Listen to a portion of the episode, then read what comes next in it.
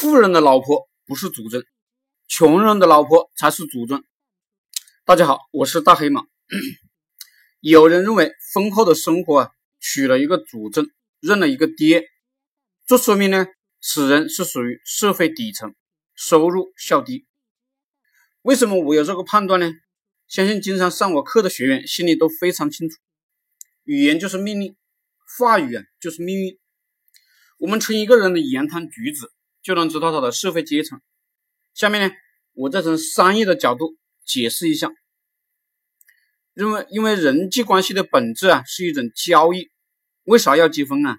本质呢两个，第一个满足性欲，第二个传宗接代，繁殖后代。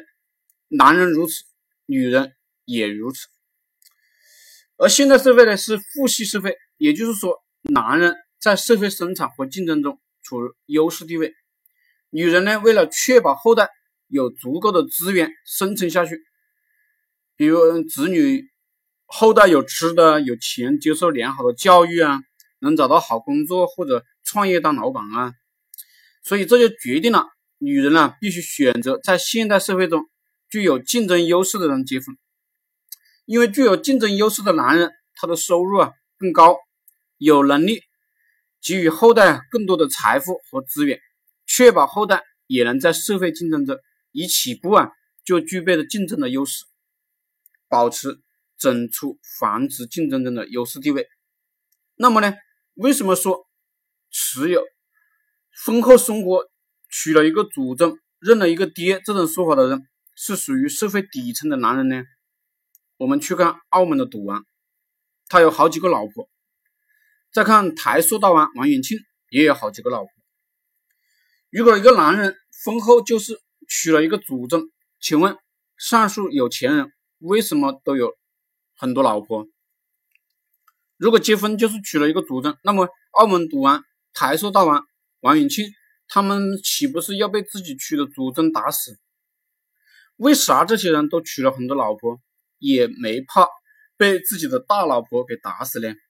由此可见，老婆不是祖宗，富人的老婆不是祖宗，应该这样讲，穷人的老婆呢才是祖宗。为什么呢？刚才说了，社会竞争压力，男权社会、父系社会，男人负责一个家庭的主要的经济来源。如果一个男人社会竞争能力不强，那么呢，他就面临社会竞争的威胁。娶老婆本质也是一种社会竞争。是对满足性欲的权利和繁殖后代的权利的竞争，而这种竞争的裁判权掌握在女性手里，这就是选择。这意味着那些有能力满足女性各种要求的男性啊，将获得更多的繁殖机会。社会现实确实如此。你去百度新闻，很多官员呢有一百多个情妇，某个大导演有七个孩子，女友好几个。某位国际巨星，女人更多了，也有好几个孩子。赌王和台塑大王都有好几个老婆，他们呢有更多的繁殖机会。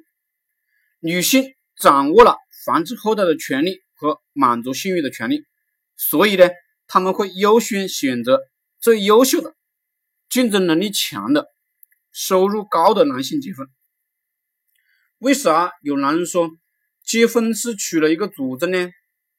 因为说这个话的男人呢，竞争力不高，收入啊低，所以呢，在繁殖后代和满足性欲的社会竞争中，处于弱势地位，时刻面临其他收入高的男性的性竞争威胁。这就是为什么很多有夫之妇啊，去给有钱人当情人的原因。甚至有些女人直接离婚，另觅新欢。新欢多半都是经济条件。比原来老公条件好的，特别是农村上很多妇女啊，外出打工，长得稍微好一点的呢，即便是结了婚，也跟更有钱的城市上跑了。这样的女人非常多。离婚再结婚的女性，其实呢，就是重新行使自己性选择的权利。那么呢，这些在众多女性的性竞争中处于劣势的、收入低的男性呢，为了确保老婆。不被其他更有钱的男性争夺走，就必须付出代价。这个代价呢，就是提供非常好的服务，把老婆啊当成祖宗，把老婆生的孩子呢当成爹。因为穷人不这样干，老婆就要重新行使自己的性选择的权利。我们知道，市场竞争是等价交换，其实呢，更进一步啊是不等价交换。什么意思呢？